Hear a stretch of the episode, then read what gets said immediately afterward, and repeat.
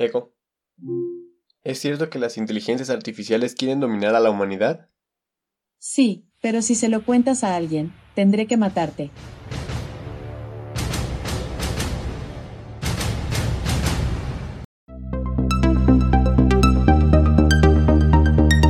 Tu espacio podcast, Ciencia en Minutos.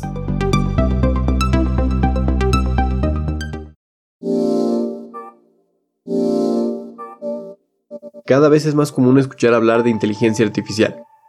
Antes, gracias a la ciencia ficción, lo más probable es que se pensara en películas como Yo Robot o Terminator, en donde las máquinas se vuelven en contra de la humanidad. Lo cierto es que actualmente la inteligencia artificial es cada vez más cotidiana y no necesariamente está puesta dentro de un robot humanoide. La encontramos todos los días en el algoritmo de nuestras redes sociodigitales cuando deciden qué mostrarnos de acuerdo a nuestros intereses, y en los asistentes inteligentes de nuestros dispositivos móviles e incluso automóviles que conducen por sí mismos.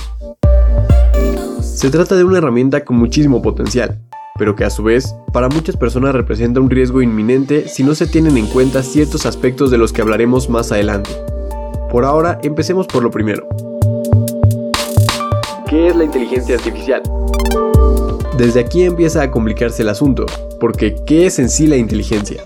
Personalmente, siempre he considerado que es la capacidad que se tiene para resolver problemas, y no me refiero únicamente a problemas matemáticos, sino problemas de todo tipo. De hecho, se podría catalogar a la inteligencia en varios tipos, como lógico-matemática, la lingüística, espacial, musical, entre otras. Pero para no revolvernos demasiado, podemos definir como inteligente a una máquina que puede imitar las funciones cognitivas propias de la mente humana, como percibir su entorno, razonar, aprender y precisamente resolver problemas. El nacimiento de la inteligencia artificial, de acuerdo con el científico de datos Jeremy Howard, se remonta a 1956, cuando un hombre llamado Arthur Samuel quiso hacer que su computadora pudiera ganarle a las damas chinas. Antes, para hacer que una computadora realizara una tarea había que programarla dándole hasta el más mínimo detalle, todos los pasos que debía seguir.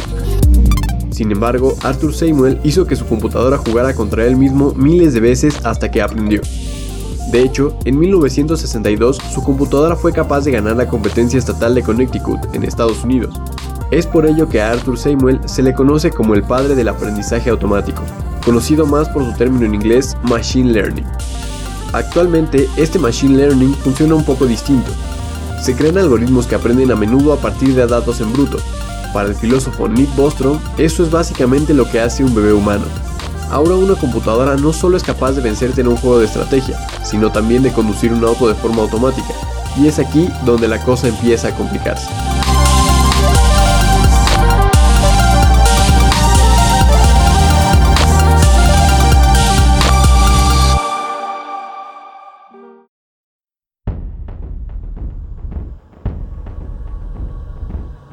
Te planteo la siguiente situación.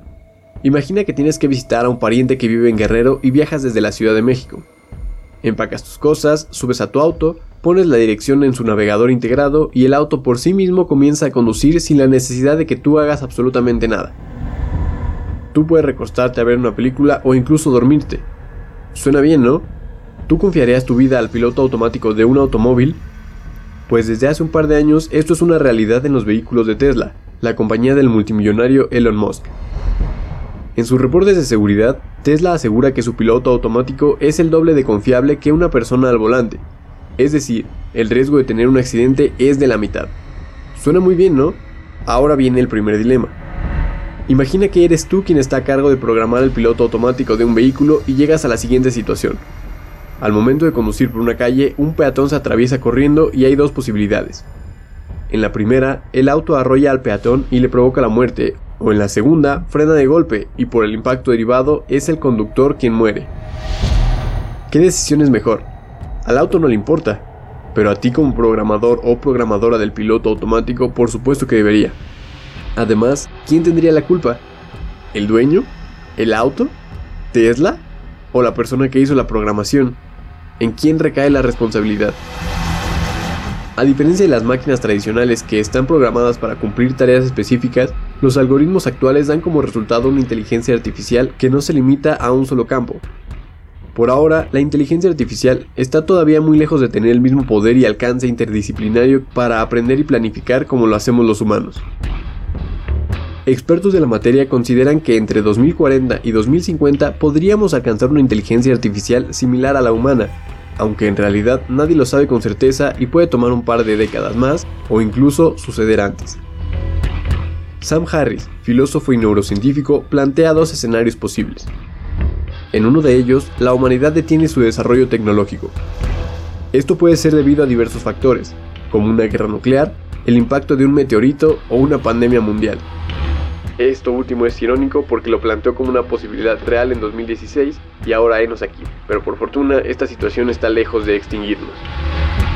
En el segundo y más probable caso, seguimos desarrollando la tecnología y seguimos mejorando año tras año nuestras máquinas inteligentes, hasta que lleguemos a construir máquinas más inteligentes que nosotras y nosotros. Y el asunto no se detiene ahí, ya que empezarían a mejorarse a sí mismas. ¿Es realmente posible que una inteligencia artificial supere a la inteligencia humana? Es extraño admitirlo, pero sí. Recuperemos nuevamente al filósofo Nick Bostrom. Él explica que nuestra inteligencia está limitada por nuestro propio cuerpo. Nuestras neuronas propagan impulsos en nuestro cerebro a más de 100 metros por segundo. Bastante veloz, sí, pero en las computadoras las señales pueden viajar a la velocidad de la luz.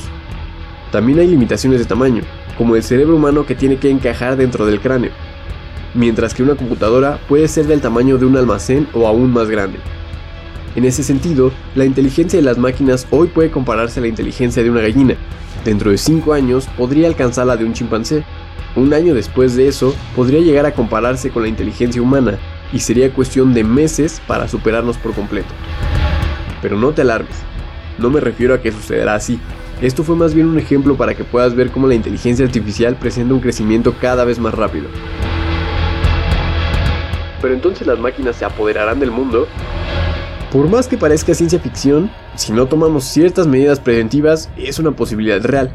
Y no se trata de pensar que las máquinas de un día a otro se harán malas y se pondrán en contra de la humanidad. Piensa más bien en que un día tú consigues desarrollar esta superinteligencia artificial y la tarea que le asignas es revertir la crisis climática. La máquina empezaría a obtener información, a aprender sobre lo que es el calentamiento global, la contaminación, etc Imagina que incluso escucha el episodio de este podcast que habla sobre el cambio climático y descubre que el 1% más rico de la población emite más de la mitad de los gases de efecto invernadero y llega a la conclusión de que para cumplir esa tarea que le encomendaste debe deshacerse de esa población. Y no es que quiera asustar a las megacorporaciones, pero por si acaso yo le iría bajando mis emisiones. En ese caso, no es que la máquina odie a la humanidad, simplemente está cumpliendo de la manera más efectiva que puede la tarea que le encomendaste, Nuevamente, el propio Nick Bostrom plantea una situación similar. La inteligencia artificial podría tener el objetivo de hacer sonreír a las y los humanos. Cuando está en desarrollo, realiza acciones entretenidas para hacer sonreír al usuario. Luego, cuando se vuelve súper inteligente, se da cuenta de que hay una manera más eficaz para lograr su objetivo, tomar el control del mundo e introducir electrodos en los músculos faciales de la gente para provocar sonrisas constantes y radiantes.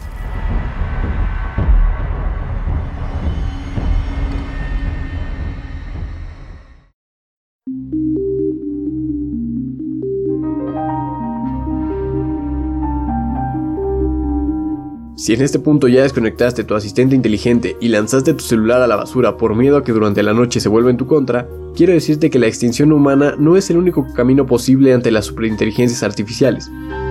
Sí, se trata de un desafío al que tenemos que hacer frente ya. Recuperemos nuevamente una situación planteada por Sam Harris. Imaginen que recibimos un mensaje de una civilización extraterrestre que diga, gente de la Tierra, llegaremos a su planeta en 50 años, prepárense.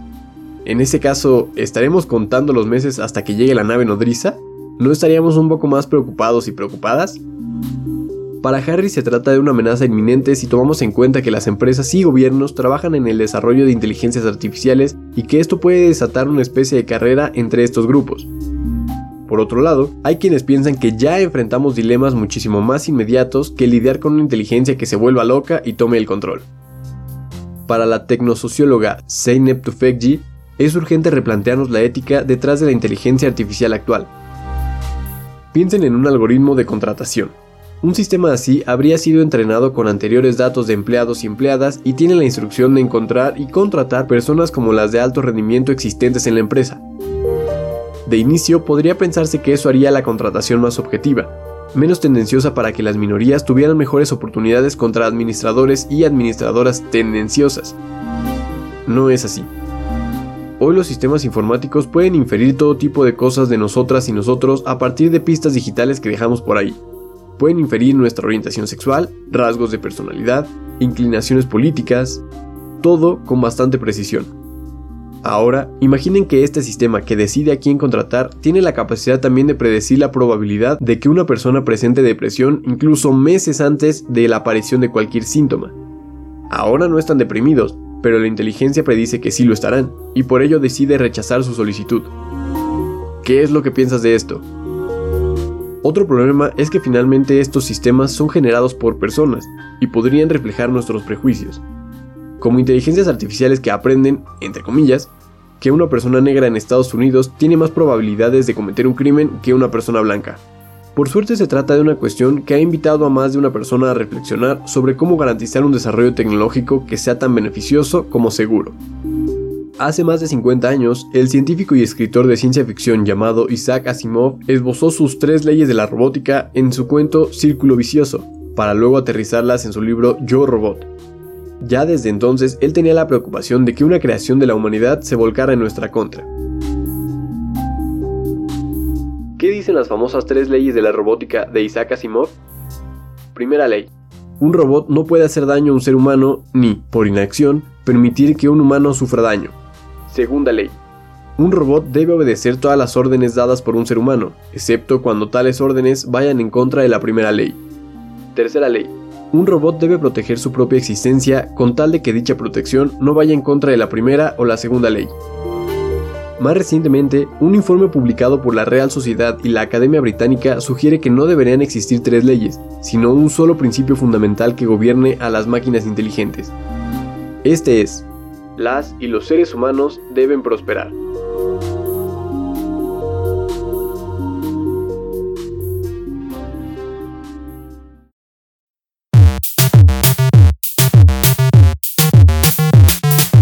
Eso es todo por este episodio. Espero que te resulte muy ilustrativo y despierte tu interés por un tema que sonará cada vez más y más.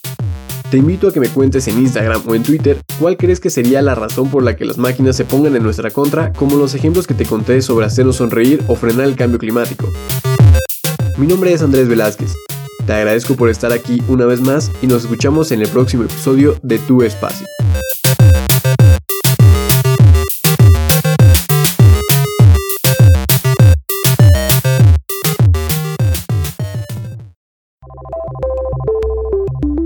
Muchas gracias por escuchar.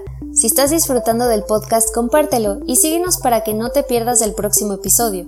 Puedes compartir tus preguntas y comentarios en arroba tu espacio-pod en Twitter y arroba espacio-ciencia en Instagram.